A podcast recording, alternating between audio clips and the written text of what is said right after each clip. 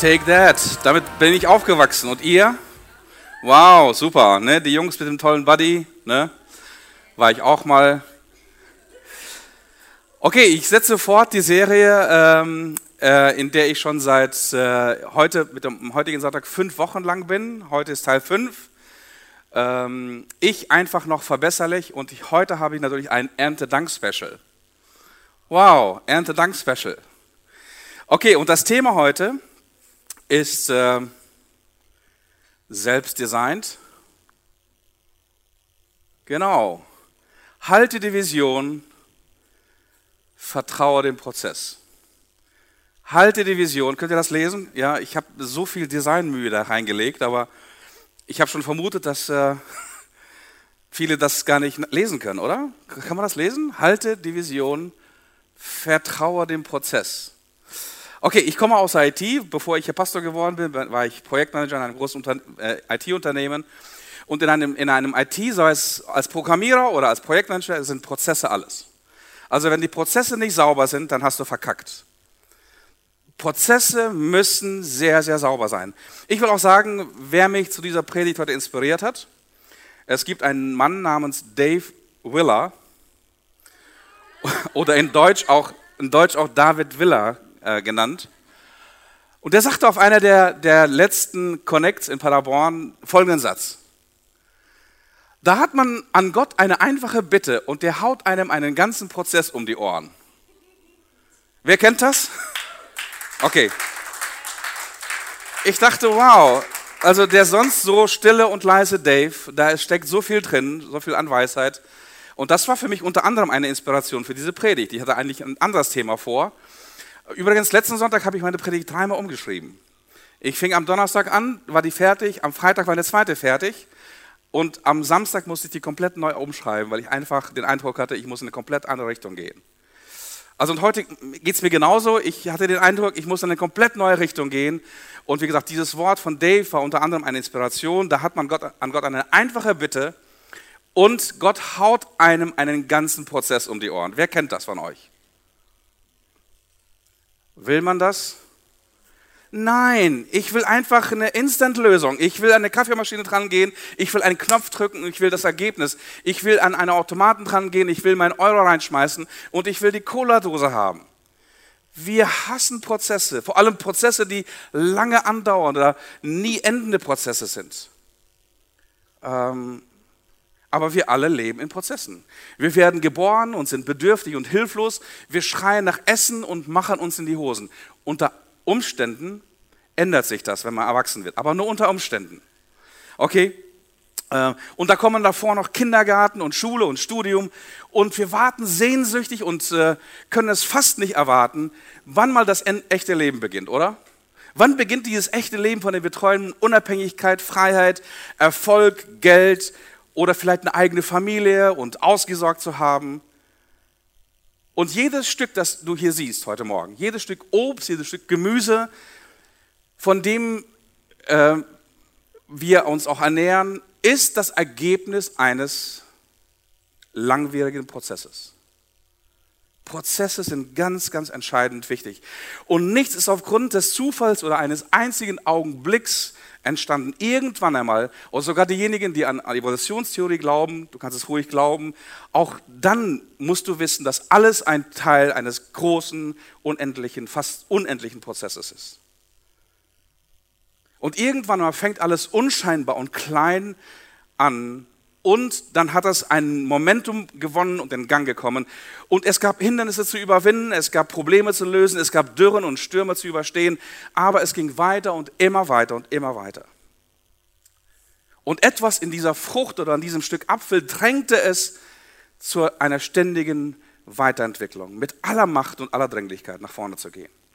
Und die Frage ist, was ist dieses etwas? Was ist es in einem Stück Obst oder einem, in einem Lebewesen? Was ist die treibende Kraft und die Vision, das jemanden oder etwas nach vorne bringt? Nun, du denkst, ein, ein Apfel oder eine Tomate oder so eine, so eine, so eine Frucht, wie heißt sie nochmal? Genau. Die ist ja eigentlich dumm, die ist ja nicht intelligent, die hat ja keine Vision. Ähm, aber das, was wir Menschen als Vision bezeichnen, ähm, hat auch so ein Fruchtstück oder so, so ein Obst.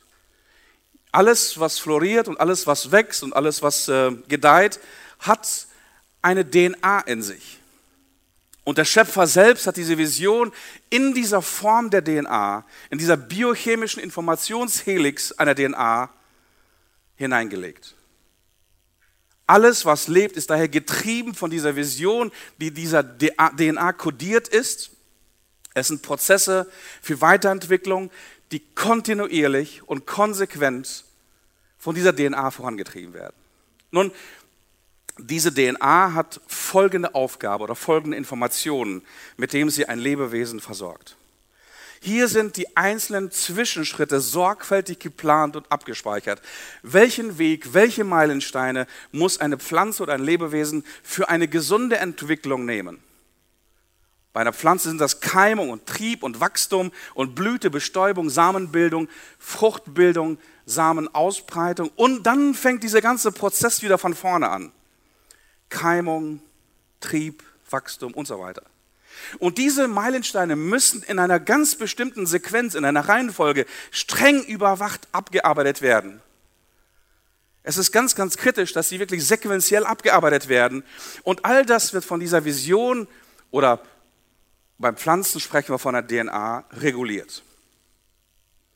Aber dieses Programm der DNA steuert auch die Übergangs- und Veränderungsprozesse, wie zum Beispiel bei der Entstehung eines Schmetterlings bei dieser bekannten Metamorphose, da ist eine Raupe und dann bildet sich äh, diese Raupe oder versteckt sich diese Raupe in einem Kokon.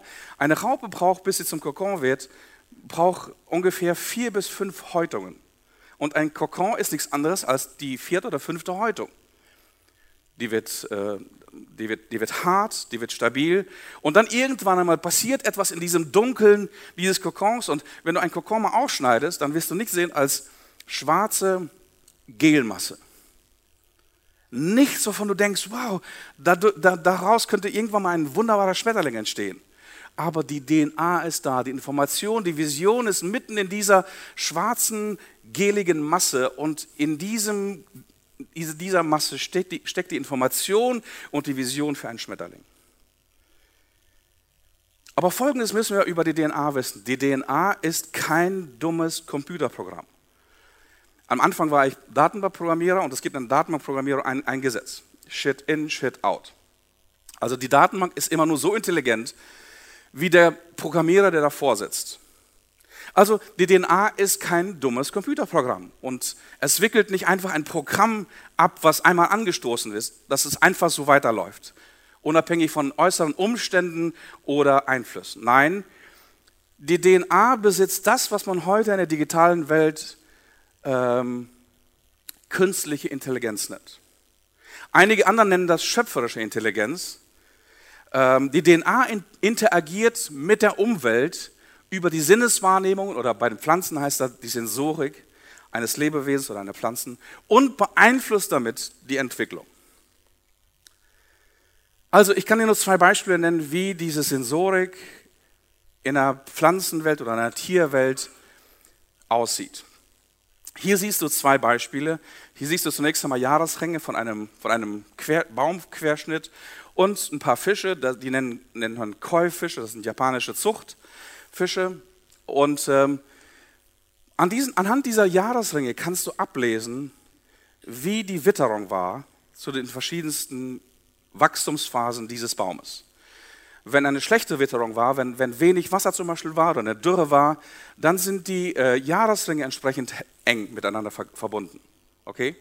Wenn die Witterung gut ist und der, das, der Baum genug Nährstoffe hat, dann sind die Jahresringe entsprechend weiter voneinander entfernt, sind, sind, sind, sind gröber. Oder du siehst sogar bei diesem Baum, wo die Nordseite und wo die Südseite des Baumes ist. Dort, wo die Nord Nordseite ist, da wo immer kalter Wind ist, wo heftiger Wind ist, da sind die Jahresringe entsprechend enger. Das heißt, auch das Holz ist an dieser Seite, weil es ständig mit Widerstand konfrontiert worden ist, auch viel, viel stabiler. Engere Jahresringe bedeutet mehr Stabilität. Und die Südseite, auch hier sieht man ganz klar, also hier ist die Nordseite und hier ist die Südseite. Zur Südseite, Da ist immer Sonne, da ist mehr äh, besseres Wetter und deswegen sind die Jahresringe entsprechend das Wachstum entsprechend besser. Also was, wer wird das geregelt? Das regelt eine sehr, sehr intelligente DNA, eine sehr, sehr intelligente Vision, die der Schöpfer hineingelegt hat. Bei den Käufischen ist es zum Beispiel so, ein Käufisch interagiert ständig mit der Umwelt. Setzt du einen Käufisch, zum Beispiel ein kleines Aquarium, so eine, so Bowl, so, eine, so, so ein Kugelaquarium, wird das Erste, was das, der Fisch machen wird, er wird die Grenzen austesten und dann wird das eine Information senden an die DNA, wie lange, wie weit dieser Fisch wachsen darf. Und wenn er dieses, dieses Wachstumspotenzial für diese Größe erreicht hat, zum Beispiel in einer Kugel, vielleicht, vielleicht keine Ahnung, 10 Zentimeter, dann sagt die DNA, stopp, kein Wachstum mehr, sonst ist dein Leben bedroht. Setzt du einen Käufisch in ein größeres Umfeld, in ein größeres Aquarium, passiert wieder das Gleiche. Erforscht deine Umwelt äh, und dann sagt es ein, gibt es ein Signal an die DNA, okay, jetzt gibt es mehr Raum, jetzt kannst du mehr wachsen. Und der Fisch wächst 15, 20 Zentimeter. Und der Fisch kann unendlich groß werden, wenn du den, zum Beispiel einen Teich hinein, hineingibst. Auch hier passiert das Gleiche. Es erforscht seine Umwelt und gibt ein Signal an die DNA. Also wirklich künstliche Intelligenz, schöpferische Intelligenz. Die Vision kann wachsen. Ähm, auch wir Menschen besitzen eine solche DNA. Aber heute möchte ich nicht über unsere natürliche DNA sprechen, sondern ich möchte über unsere geistliche DNA sprechen. Jeder Mensch hat eine geistliche DNA. Menschen, die ihr Leben Jesus gegeben haben, davon spricht die Bibel, dass sie von neuem geboren sind oder wortwörtlich übersetzt, sie sind vom Geist Gottes gezeugt worden. Das heißt, da ist ein Same hineingelegt worden, eine neue DNA hineingelegt worden, eine neue Vision hineingelegt, etwas Göttliches, ein neuer Antrieb, eine neue Kraft. Und das ist die neue Vision für dieses neue Leben. Also halte die Vision, vertraue dem Prozess. Halte die Vision vertraue dem Prozess. Und diese Vision ist geprägt vom Reich Gottes, von der Herrschaft Gottes mitten in dieser Welt, wie im Himmel, so auch auf Erden. Und in diesem Königreich passiert das, was Gottes Wille ist. Die Informationsträger dieser neuen DNA ist voll gespickt mit Gottes Informationen, Gottes Vision für seine Schöpfung. Paulus definiert diese DNA folgendermaßen. Er sagt, jeder, der vom Geist Gottes angetrieben wird, der ist ein Kind Gottes. Der ist ein Sohn oder eine Tochter Gottes. Also dieser Geist Gottes ist diese neue Vision, diese neue DNA, die in uns hineinkommt und eine Triebfeder ist für unsere weitere Entwicklung. Und Jesus sagt etwas über diesen Geist, der in uns hineingepflanzt hat, welche Aufgaben er übernimmt. Da heißt es, Johannes Kapitel 14, wenn ihr mich liebt, so werdet ihr meine Gebote halten. Und ich werde den Vater bitten und er wird euch einen anderen Beistand geben, dass er bei euch sei in Ewigkeit. Das ist der Geist der Wahrheit, den die Welt nicht empfangen kann, weil sie ihn nicht sieht noch ihn kennt. Ihr kennt ihn, denn er bleibt bei euch und wird in euch sein. Und ich werde euch nicht verweist zurücklassen. Ich komme zu euch. Der Beistand aber, der Heilige Geist, was macht der? Was macht diese göttliche DNA, diese göttliche Vision in uns? Der Geist, den den Vater senden wird in meinem Namen, der wird euch alles lehren. Informationsvermittlung, DNA, er wird euch alles lehren und an, euch an alles erinnern, was ich euch gesagt habe. Meinen Frieden lasse ich euch, meinen Frieden gebe ich euch. Nicht, die Welt, nicht wie die Welt ihn gibt. Euer Herz werde nicht bestürzt, seid auch nicht furchtsam. Also diese Vision Gottes in Form des Heiligen Geistes prägt das Leben eines Menschen, der Jesus kennt. Das bedeutet, da ist in dieser DNA ist Freundschaft mit Gott, da ist Leben in der Wahrheit jenseits von einer Flucht von der Wirklichkeit. Da ist Gottes Kindschaft, da ist Zugang zu göttlichem Wissen und zu göttlichen Ressourcen dieser DNA. Da ist Frieden, den die Welt nicht kennt, sagt Johannes. Leben ohne Angst, mitten in einer oft angsteinflößenden Welt. Und Paulus drückt das noch anders aus, als er zu Leiterinnen und Leitern einer Kirche spricht, wie sie die Vision Gottes auf ihre Arbeit anwenden sollen. Da heißt es, er ist es nun, der der Gemeinde Gaben geschenkt hat. Und er hat die einen zu Apostel gegeben, die anderen zu Propheten, Evangelisten, Hirten und Lehrern. Sie haben die Aufgabe, diejenigen zu Gottes heiligem Volk gehören, für ihren Dienst zuzurüsten, damit die Gemeinde den Leib Christi aufgebaut wird. Das soll dazu führen, dass wir alle unseren Glauben und in unserer Erkenntnis von Gottes Sohn zu vollen Einheit gelangen und dass wir eine Reife erreichen, deren Maßstab Jesus Christus selbst ist. Er spricht hier über die Vision, über die DNA, über die geistliche DNA, die Gott gegeben hat und wo wir gemeinsam in diese Vision hineinwachsen. Also das ist Gottes Vision, Gottes DNA für dein und für mein Leben. So zu werden wie Jesus, der Gott in seiner ganzen Fülle, in seiner ganzen Krassheit und Klarheit repräsentiert. Aber das ist ein Prozess. Das passiert nicht über Nacht.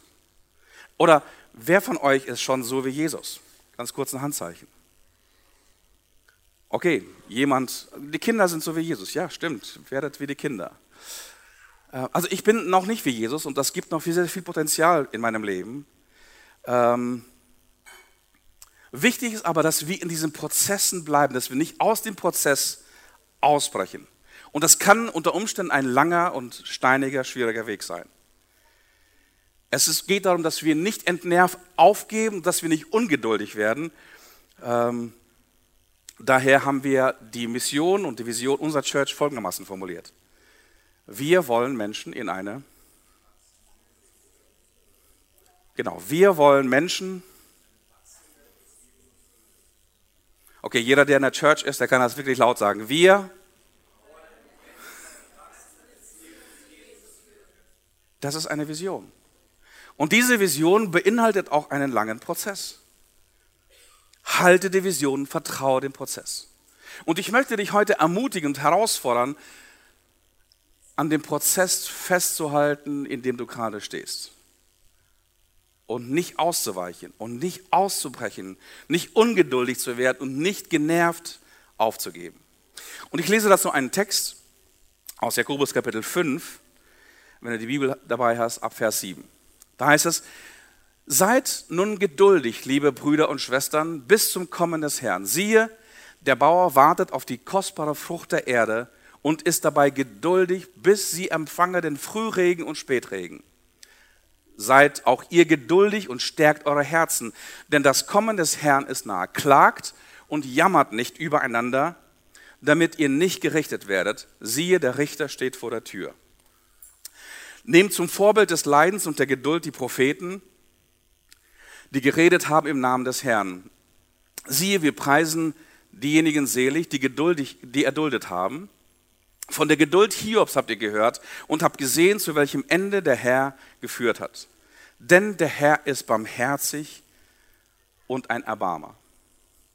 Vertraue dem Prozess, halte die Vision und vertraue dem Prozess. Und das ist ganz, ganz wichtig, wenn du in einem Prozess stehst, dass du weißt, wer ist der Prozess-Owner? Wer ist derjenige, der diesen Prozess anführt? Wenn du nicht weißt, wer der Prozess-Owner ist, dann ist es ganz, ganz schwierig zu vertrauen. Und Jakobus sagt, wenn wir unser Leben Gott in Gottes Hände gegeben haben, dann wissen wir, wer der Prozess-Owner unseres Lebens ist. Denn der Herr ist barmherzig und ein Erbarmer. Vertraue dem Prozess. Halte an der Vision fest und vertraue dem Prozess. Und die Frage ist überhaupt, hast du eine Vision fürs Leben? Hast du wirklich eine Vision fürs Leben, die dich pusht und die dich nach vorne bringt? Oder lebst du einfach so in den Tag hinein? Hast du einen Sinn, etwas, was größer ist als du selbst? Wofür lohnt es sich für dich zu leben und zu kämpfen? Welchen Traum verfolgst du in deinem Leben? Und weißt du vor allem, wie viel Zeit es noch braucht, bis du deine Vision verwirklicht hast?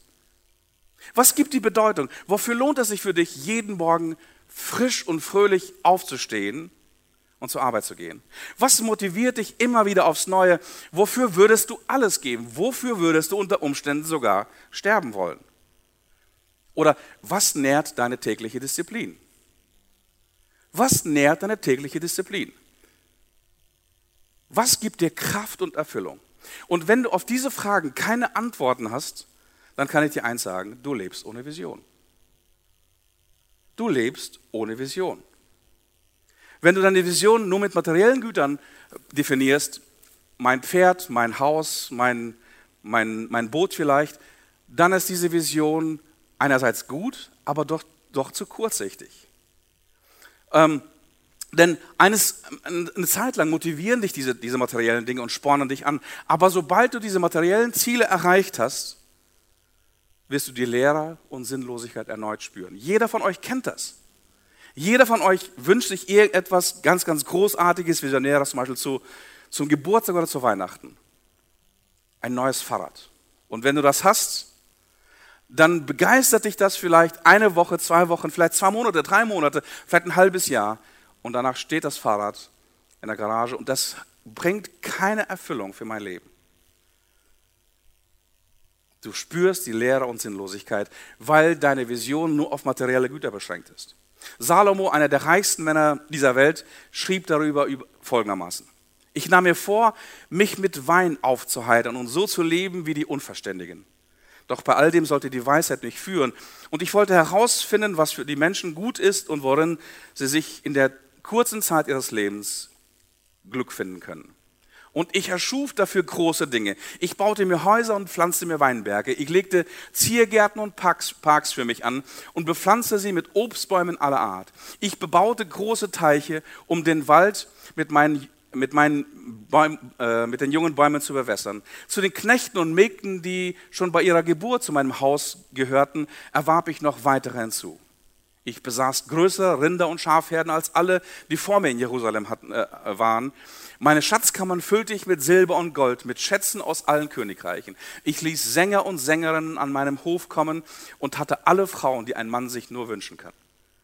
So wurde ich reicher und berühmter als jeder andere, der vor mir in Jerusalem regierte, ohne dabei meine Weisheit zu verlieren. Ich gönnte mir alles, was meine Augen begehrten und erfüllte mir jeden Herzenswunsch. Meine Mühe hatte sich gelohnt. Ich war endlich glücklich und zufrieden. Und dann schreibt er als Resümee des Ganzen folgendermaßen. Doch dann dachte ich an, nach über das, was ich erreicht hatte und wie ich hart dafür arbeiten musste. Und ich erkannte, alles war letztens, letztlich vergebens. Als hätte ich versucht, den Wind damit einzufangen.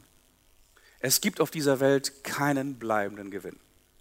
Wow, da denkt man, der hat wirklich alles erreicht und sich alle Wünsche erfüllt und alles Materielle sich gönnen können. Aber er sagt, ich habe alles erreicht und trotzdem ist es der, wie der Versuch, Wind einzufangen. Es gibt keinen bleibenden Gewinn. Nun, welche Eigenschaften muss deine und meine Vision haben, damit sie mein Leben lang durchhalten? Ich möchte dir drei Kennzeichen einer Vision nennen, die dein Leben lang wirklich, dein Leben prägen, dein Leben wirklich äh, spannend machen. Das erste, eine Vision muss größer sein als du selbst. Eine Vision muss größer sein als du selbst und sie muss vor allem Gottes, Gottes Königreich, Gottes Herrschaft, Gottes Willen in dein Leben beinhalten. So seid nun geduldig, Brüder und Schwestern, bis zum Kommen des Herrn, heißt es da. Nun, welchen Plan verfolgst du in deinem Leben? Welche Talente hat Gott dir anvertraut? Was kann ich nicht ohne Gottes Gnade und Wunder erreichen? All das müsste in deine Vision hineinfließen. Die Vision muss größer sein als du selbst und größer sein als dein eigenes Leben. Eine Vision kann aber auch wachsen und größer werden. Eine Vision umspannt dein ganzes Leben, kann aber in den verschiedensten Lebensphasen verschiedene Schwerpunkte haben. Nun, zum Beispiel eine einfache Frage. Was ist zum Beispiel die Frucht eines Granatapfelbaums? Einfach hineinrufen. Was ist die Frucht eines Granatapfelbaums? Bitte? Ein neuer Baum. Das hier, diese Vision für eine Frucht wie diese hier ist nur eine Zwischen, ein, ein Zwischenschritt. Die Frucht eines Granatapfelbaums, die, die Frucht eines Apfelbaums, die Frucht eines, äh, eines Rebstocks ist ein neuer Rebstock. Also die Frage ist, hast du eine, eine Vision, die größer ist als du selbst, die auch sogar noch größer ist als dein eigenes Leben, die über dein Leben und über dein Sterben hinausgeht? Eine Vision muss größer sein als du selbst und Gottes Willen damit mit, äh, mit, mit beinhalten. Eine zweite Sache. Eine Vision fürs Leben, die dich wirklich trägt, muss motivierend sein. Eine Vision muss immer motivierend sein. Da heißt es, siehe, der Bauer wartet auf die kostbare Frucht. Er wartet nicht auf irgendetwas, sondern er wartet auf die kostbare Frucht. Er hat so viel Mühe, so viel Arbeit, so viel schlaflose Nächte investiert und er freut sich auf das, was er eines Tages ernten wird. Es ist motivierend. Ich lebe und ich arbeite auf etwas zu, was schön, was lohnenswert, was bedeutsam, was belebend, was spannend zugleich ist. Du sollst dir deine Vision jeden Tag am besten visualisieren, lebendig vor Augen führen. Du musst es dir jeden Tag neu vor Augen führen, wie deine Zukunft aussehen kann und wer du dabei werden wirst. Und das ist genauso wie die Vorfreude Freude zum Beispiel auf irgendeinen einen Urlaub oder eine Vorfreude zum Beispiel auf eine Hochzeit. Es liegt doch an der Zukunft, aber jetzt schon wird mein Alltag, mein Denken, mein Fühlen, mein Wollen von diesem Ereignis überschattet und beeinflusst. Menschen, die keine intrinsische Motivation haben, also Motivation, die wirklich aus ihrem Inneren kommt, nicht von Lehrern, von Eltern, von Kirchen, von Gemeinden, von Gesellschaften aufgezwungen, sondern wirklich vom Inneren kommen. Menschen, die keine intrinsische Motivation haben, haben in der Regel auch keine Vision. Ich habe sehr, sehr viel mit Menschen zu tun. Ich habe festgestellt, Menschen, die keine Motivation haben, keine eigene Motivation haben, haben in der Regel auch keine Vision für ihr Leben. Sie leben einfach so in den Tag hinein. Oder sie werden gelebt. Sie werden gelebt von Umständen, sie werden gelebt von Dringlichkeiten, von anderen Menschen, von Vorgesetzten, von ihren Begierden, von ihren Nöten. Davon werden sie gelebt. Aber ein eigenes Leben, einen eigenen Sinn, eine eigene Bedeutung, eine eigene Vision haben sie nicht. Und deswegen ist es alle möglichen ganz, ganz einfach möglich, dein Leben zu füllen. Und dein Leben ist voll irgendwie und dein Kalender ist noch keine, kein Indiz für ein erfülltes Leben. Du wirst gelebt. Eine Vision ist auch deswegen motivierend, weil ich mit der Zeit immer deutlicher sehen kann, was das Ergebnis ist. Wie eine wachsende, heranwachsende Frucht. Erstmal eine kleine Blüte und dann eine ein zarte Knospe und dann zunehmend wird sichtbarer, wie diese Frucht heranwächst und reif und größer wird. Willst du die beste Definition von Vision hören? Diese Vision hatte, hatte das Unternehmen, für das, für das ich gearbeitet habe, jahrelang. Ähm, wir definierten das so bei uns in einem Unternehmen. A vision is the art of seeing things invisible. A vision is the art of seeing things invisible. Ich muss es mir vorstellen, ich muss es visualisieren können, ich muss es mir konkret vorstellen können, was eines Tages wird, obwohl es jetzt zur Zeit noch unsichtbar ist. Also eine Vision muss motivierend sein. Und ein drittes für deine Vision, eine Vision muss wie eine tägliche Kraftinfusion wirken. Wenn jemand von einer Vision, von einer DNA getrieben wird, ist diese DNA und die Vision auch gleichzeitig die Quelle deiner Kraft. Eine tägliche Kraftinfusion. Da heißt es im Text, stärkt eure Herzen. Während wir unterwegs sind, während wir warten, während wir arbeiten, werden wir gestärkt. Ich weiß es nicht genau, ob du eine Vision hast, die dein Leben reich macht und die dein Leben stärker macht und dein Leben erfolgreicher macht. Das ist die Vision, wie Gott sie sich vorstellt. Seid geduldig und stärkt eure Herzen, denn das Kommen des Herrn ist nah. Nicht werdet ängstlicher, werdet mürrischer, werdet komischer als Christen, dafür sind wir sowieso bekannt, sondern wir sind stärker und wir sind fröhlicher und wir sind vitaler und wir sind, wir sind glücklicher. Ich habe festgestellt, dass eine Vision zu haben wirklich der, der beste Jungbrunnen für, fürs Älterwerden ist. Eine starke und eine klare und eine wachsende Vision zu haben, ist der beste Jungbrunnen zum Älterwerden. Paulus schreibt das für sich so an einer Stelle, im zweiten Korintherbrief. Äh, das sind also die Gründe, weswegen ich mich nicht entmutigen lasse, schreibt er ihnen bei, einem, bei, einem, bei einer schwierigen Auseinandersetzung. Mögen auch die Kräfte meines äußeren Menschen aufgerieben werden, so wird mein innerer Mensch von Tag zu Tag erneuert. Also hier, hier spricht ein Mann mit, mit Vision. Wenn du, wenn du, okay, ich weiß, dass die, die junge Leute sich darüber keine Gedanken machen. In der zweiten Lebenshälfte, die kommt irgendwie bei Männern und Frauen unterschiedlich, aber bei Männern bei uns kommt das ungefähr beim 40., 45. Lebensjahr, die zweite Lebenshälfte. Das Bewusstsein, dass das Leben begrenzt und endlich ist. Und ich habe mir irgendwann einmal, als meine zweite Lebenshälfte äh, anfing, das war vor ein paar Monaten, habe ich mir wirklich diese Frage gestellt, wie willst du älter werden? Und ich musste mir seitdem eine Vision entwickeln, wie ich älter werden will. Und dieser, diese Einstellung von Paulus hat mir geholfen. Ich sehe, wie Paulus mit einem Lächeln auf dem Gesicht diese Erde verlässt. Voller Vitalität, voller Kreativität, voller Glaube, voller Freude, voller Glück, über ein erfülltes Leben. Ich dachte, wow, so möchte ich eines Tages sterben. Voller Glück, auf dem Höhepunkt meines kreativen Schaffens. Hier ist ein Mann mit Vision. Und ich weiß es nicht genau, ob du eine solche Vision hast.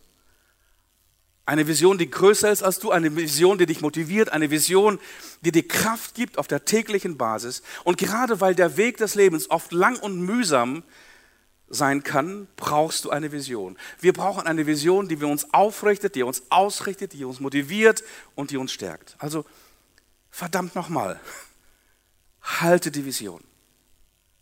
Halte die Vision. Ganz, ganz wichtig, dass du eine Vorstellung davon hast. Und ein Baum und eine Schnecke hat diese Vision in der DNA schon von vornherein. Oder diese, diese Raupe, die dann irgendwie zu einem ungeformten, schwarzen Gel in, dieser, in, dieser, in diesem Kokon wird. Es hat eine Vision, was es eines Tages werden wird. Hast du eine solche Vision? Dann halte sie. Wenn nicht, entwickle sie. Es ist, das Leben ist mühsam genug. Und wenn du ohne Vision lebst, ist das Leben verdammt, verdammt, verdammt, verdammt hart. Also halte Vision, das ist der erste Teil der Predigt. Das zweite ist, vertraue dem Prozess. Vertraue dem Prozess. Nun, Geduld ist eine der wichtigsten Überlebensstrategien, die ein Mensch haben kann. Ohne Geduld kannst du und ich fast nichts im Leben erreichen. Keiner von uns möchte von einem Arzt operiert werden, der ungeduldig wird. Also Ungeduld kann tödlich werden. Ich bin ein sehr, sehr ungeduldiger Mensch und ich musste viele, viele ganz, ganz harte Lektionen in meinem Leben nur deswegen lernen, weil mir Geduld gefehlt hat. Ich sage immer, wenn ich mal wieder ungeduldig werde zu meiner Frau, das war mein kind, meinen Kindern, als Gott die Geduld, Geduld verteilte, stand ich hupend im Stau. Äh, das ist meine Art, wie, wie ich äh, mit Geduld umgehe und wie mir oft meine Ungeduld im Weg steht. Aber ich habe deswegen, weil ich so ein ungeduldiger Mensch bin und am besten ähm, den, den Rasen ziehen würde, damit er schneller wächst, habe ich mir ein Lebensmotto gewählt, das mich immer wieder daran erinnert, dran zu bleiben, nicht aufzugeben, geduldig zu sein.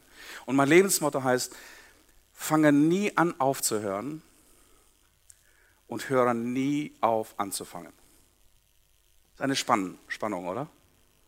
Also fange nie an aufzuhören, gib nicht schnell auf und höre nie auf anzufangen.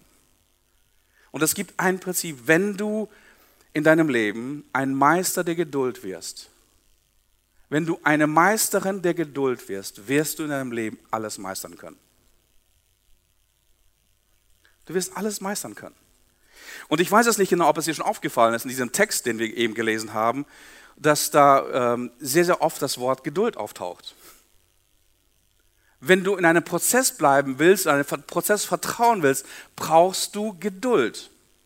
Und im Deutschen gibt es leider nur ein einziges Wort für Geduld. Im Griechischen gibt es zwei verschiedene Worte für Geduld. Das eine ist Machrathemia. Und Machrathemia besteht aus zwei Worten. Machros, also groß. Und Themia ist Gefühle. Das heißt, du musst deine Gefühle beherrschen können. Und dieses Wort Machrathemia bedeutet, äh, beschreibt besonders Geduld im Umgang mit meinen Mitmenschen. Wow, da platzt uns sehr, sehr oft die Schnur. Da werden wir sehr, sehr oft ungeduldig. Und dann bereuen wir, vielleicht die nächste Minute schon oder den nächsten Tag spätestens oder äh, nachdem wir nüchtern geworden sind. Wer war alles auf dem Oktoberfest? Seid ihr wieder alle da? Okay, super. Dann bereuen wir das, weil wir ungeduldig geworden sind und Dinge gesagt und getan haben, die einfach schadhaft sind für Beziehungen. Machratimia, wir brauchen Geduld in zwischenmenschlichen Beziehungen. Dann gibt es ein zweites Wort, Hypomone, wieder aus zwei Worten zusammengestellt. Hypo, also drunter und äh, Mone, Mone, Moneo bedeutet unter einer Last bleiben. Das wird beschrieben, dieses Wort wird in der säkularen Literatur verwendet für Säulen, die das, das Dach zum Beispiel einer, einer, eines Tempels tragen.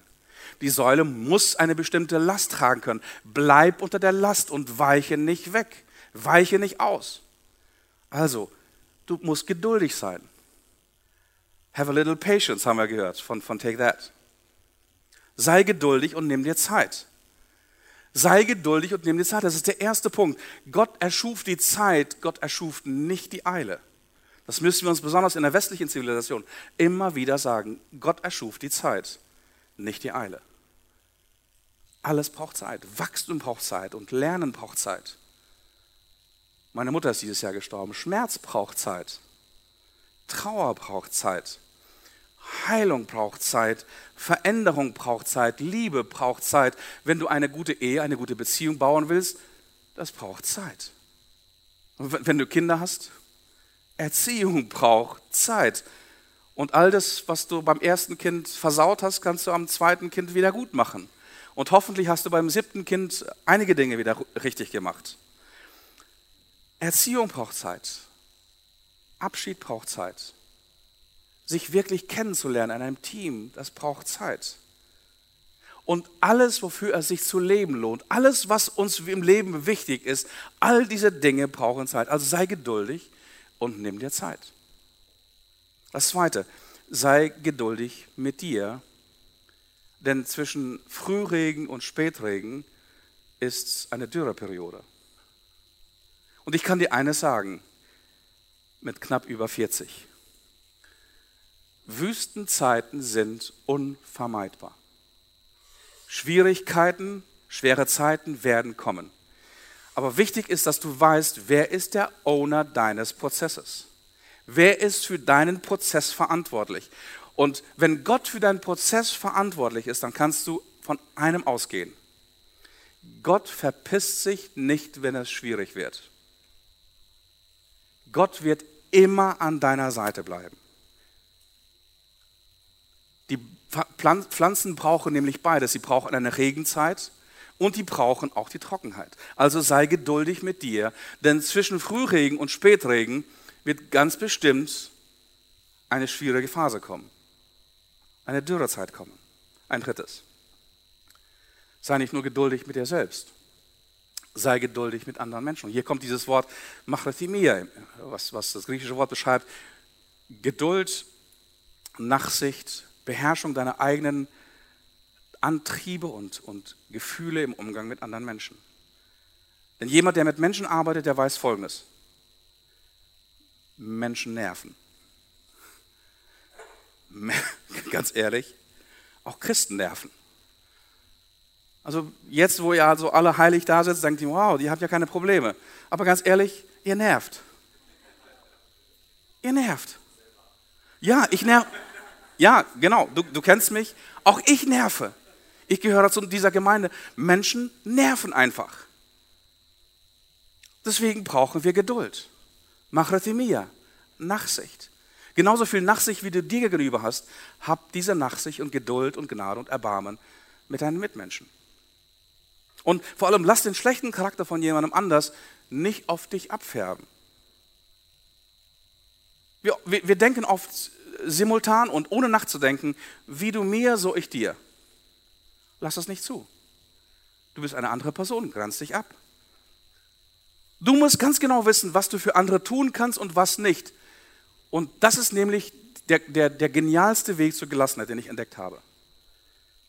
Der genialste Weg zur Gelassenheit ist, du kannst keinen Menschen verändern. Punkt, Ausrufungszeichen. Du kannst keinen Menschen verändern. Oh Moment, dann denkst du, okay, warum habt ihr dann als Kirche diese, diese wahnsinnige Vision, wir wollen Menschen in eine wachsende Beziehung zu Jesus führen? Wir wissen ganz genau, was unser Anteil dabei ist und was Gottes Anteil ist. Und dein Anteil und mein Anteil im Leben von dem anderen ist nicht, ihn zu verändern. Du musst in einem Prozess sehr klar definieren, wer, wer was tut. Also Kontrolliere keinen, ermutige jeden. Vertraue Gott für die Entwicklung von anderen Menschen. Du kannst ermutigen, du kannst bestimmt einige Dinge beitragen, aber bitte hör auf zu kontrollieren. Das geht auf den Sack, das geht auf den Senkel, egal mit welchen Mitteln. Und die, die Christen manipulieren mit frommen Mitteln. Ja, da sitzt jemand und hat Schwierigkeiten und geht gerade auf falsche Wege. Ja, wir beten für dich.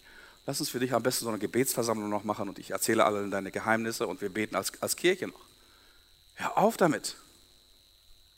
Gib Menschen Freiraum und Platz, dass sie wachsen können, dass sie sich selbst entwickeln können, weil das Nummer eins für, für persönliches Wachstum ist, ich übernehme Verantwortung für mein Leben. Wenn die Kirche für dich beten soll, für dich segnen soll, dir vergeben soll, dann hast du keine Möglichkeit zu wachsen. Wir müssen ganz klar definieren, was kann ich machen für mich und was muss ein jeder, jeder andere Mensch für sich selbst tun. Und das ist, das ist die größte Schwierigkeit in der Pädagogik, in der Erziehung. Auch zu Hause, bei, bei den eigenen Kindern. Wenn du für Kinder das tust, was sie selber tun müssten, dann stehst du der Zukunft deiner Kinder im Wege. So einfach ist das. Wenn du Menschen in der Kirche oder deinem, deinem Angestelltenverhältnis, in deiner Firma, wenn du für Menschen die Dinge tust, die die Menschen selber tun müssten, dann ruinierst du dein eigenes Geschäft. Also, wenn, du geduldig sein willst mit anderen, musst du wissen, wo du dich emotional rauszuhalten hast. Mach deinen Scheiß. Mach deine Sachen und definiere klar, das ist meine Verantwortung und hör auf, andere zu manipulieren, andere mit jeder Macht, mit aller Macht verändern zu wollen. Und das wird dich dazu führen, dass du schnell vergeben kannst. Dass du ein großherziger Mensch bist, dass du äh, fern bist von Hass und von Bitterkeit. Denn Hass und Bitterkeit wird dich immer aus dem Prozess werfen, wird dich immer aus der, aus der Bahn werfen. Lass vergiftete Beziehungen und Menschen hinter dir. Auch eine ganz, ganz wichtige Weisheit. Wenn du vergiftete Menschen und Beziehungen um dich herum hast, lass sie los. Lass dich von vergifteten Beziehungen und von vergifteten Menschen in deinem Leben nicht aufhalten. Mach es anderen Menschen sehr schwer. Mach es anderen Menschen sehr, sehr schwer bis unmöglich, dich zu benutzen. Sei geduldig mit anderen und wisse ganz genau, was du machen darfst und was du machen kannst und wofür jeder andere verantwortlich ist. Hilf gerne denjenigen, die deine Hilfe suchen. Binde nicht irgendjemandem ständig deine Hilfe auf, an. Also sei geduldig mit anderen. Ein viertes. Gib nicht auf. Gib nicht auf. Gott ist viel, viel größer als deine Umstände. Du bist in seiner Hand. Und Gott wird dich nie aufgeben. Und weil Gott dich nie aufgeben wird, darfst du nicht aufgeben. Zwischen, zwischen Ägypten und Kanaan, dieser Geschichte, die wir kennen aus dem Alten Testament, liegt die Wüste der Versuchung. Einige haben nicht aufgegeben und sind angekommen. Zwischen Bergpredigt und Auferstehung steht das Kreuz. Zwischen Siegeswillen und Podest steht das Scheitern. Und zwischen Vision und Wirklichkeit liegen viele, viele Probleme, die gelöst werden wollen. Aber gib nicht auf. Weißt du übrigens, wie ein Diamant entsteht?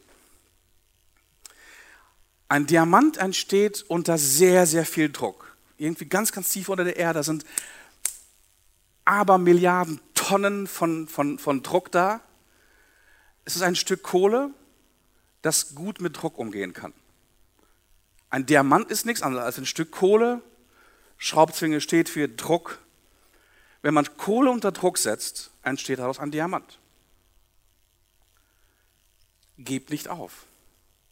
Geh nicht aus einer, aus einer belastenden, druckvollen, schwierigen Situation raus. Lauf nicht weg. Das macht dich zu etwas ganz, ganz Wertvollem und Stabilem und, und Wunderbarem. Und ein letztes, wenn du ans Aufgeben denkst, erinnere dich, warum du überhaupt angefangen hast. Vielleicht denkst du gerade in deiner Beziehung, in deiner Ehe auf, über, über Aufgeben nach. Nicht alle Beziehungen müssen gehalten werden, darum geht es hier gar nicht. Aber vorher solltest du darüber nachdenken, warum du das Ganze überhaupt angefangen hast. Wenn du an einen Job denkst und gerade schwierig ist, denk, warum du angefangen hast. Wenn du ein Projekt angefangen hast, wenn, wenn du einen Dienst angefangen hast, frage, bevor du aufgibst, warum hast du eigentlich angefangen? Der größte Sieg meines Lebens, kann ich wirklich so sagen, bis jetzt. Ich habe keine großen Leistungen erbracht, aber der größte Sieg meines Lebens ist, ich habe nicht aufgegeben.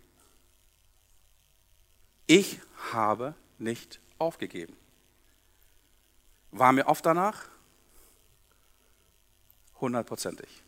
Und Menschen, die mit mir unterwegs sind und die mich kennen, meine Familie, meine Freunde wissen das. Warum stehe ich hier? Ich habe nicht aufgegeben. Und warum habe ich nicht aufgegeben? Weil Gott dich nicht aufgeben wird. Gott wird dich nicht aufgeben. Da heißt es, von der Geduld Hiobs habt ihr gehört und abgesehen, welches Ende herbeigeführt worden ist, denn der Herr ist barmherzig und ein Erbarmer. Gott ist der Owner meines Prozesses. Und weil Gott mich nicht aufgibt, werde ich nicht aufgeben. Ich habe ein, ein Ritual entwickelt, äh, das ich sehr, sehr oft in meinem Leben anwende, besonders in Situationen, wo ich, wo ich sehr, sehr viel Kampf und wo ich sehr, sehr, das sehr, sehr viel Mühe und, und Anstrengung kostet, muss ich mich daran erinnern, wer der Owner meines Prozesses ist. Und ich habe ein Ritual. Ich stehe dann wirklich auf von meinem Arbeitsplatz oder da, wo ich bin und überkreuzige mich. Und während ich mich überkreuzige, spreche ich Folgendes aus. Gott kämpft für mich. Gott kämpft für mich. Und wenn es irgendein Zeichen des Kampfes des Sieges gibt, wo jemand über ganz, ganz große Widerstände hinweggegangen ist und siegreich geworden ist, dann ist es das Kreuz. Und ich lege das Kreuz auf mein Leben. Gott kämpft für mich. Gott kämpft für mich. Und ich werde nicht aufgeben, weil ich nicht aufgegeben werde von Gott. Ähm, ich bin eigentlich von, von Kindheit auf ein Angsthase. Und wenn du meine Eltern, meine, meine Familie fragst, die sagen, Jakob als Kind, der hatte sogar Angst vor einer Pfütze.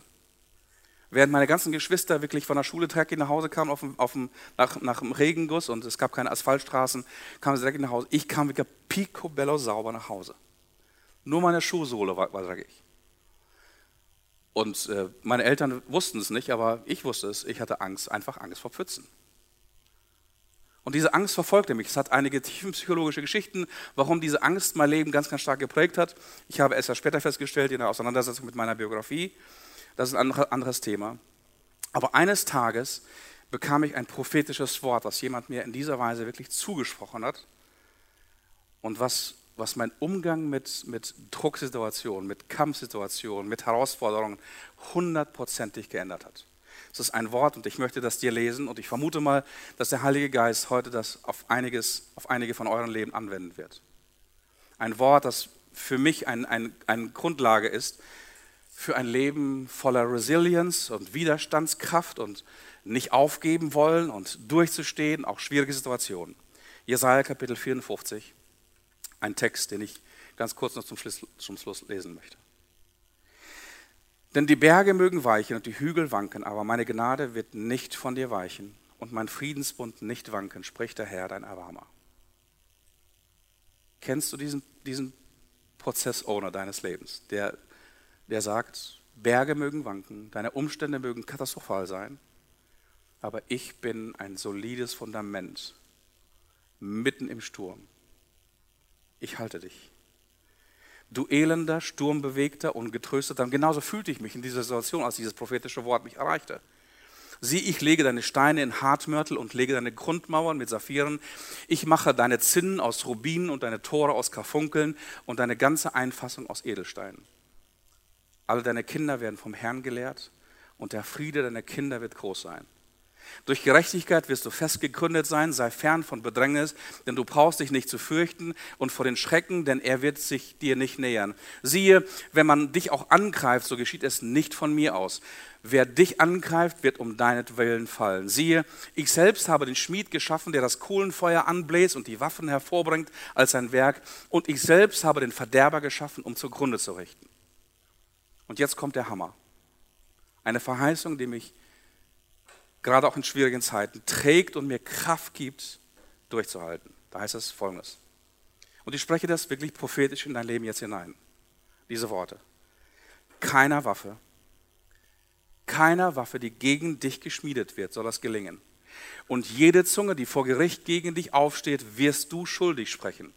Denn das ist das Erbteil der Knechte des Herrn und ihre Gerechtigkeit vor mir her. So spricht der Herr. Wow. Also als ich das, dieses prophetische Wort wirklich verinnerlicht habe, ähm, bin ich äh, ziemlich halsbrecherisch mutig geworden. Warum? Ich weiß, wer der Owner meiner Prozesse ist. Ich kann eine Vision, einer großartigen Vision, die alle meine Ressourcen und Fähigkeiten übersteigt, mutig festhalten und ich kann Prozessen vertrauen. Halt deine Vision. Vertraue deinen Prozessen. Warum? Ich werde nicht aufgeben, weil ich nicht aufgegeben werde. Warum? Ich habe das letzte Kapitel meines Lebens schon gelesen. Hast du das letzte Kapitel deines Lebens gelesen? Hast du eine Vision davon, wie dein Leben zu Ende geht und wie dein Leben übergeht in eine neue Existenz? Wenn ja, dann kannst du deinen Prozess vertrauen. Wenn nein, dann kannst du heute dein Leben in die Hand dieses Schöpfers legen, sein Kind werden und wirklich eine Vision fürs Leben entwickeln, die über dein Leben hinausgehen wird und den Prozessen, in denen du steckst, wirklich vertrauen.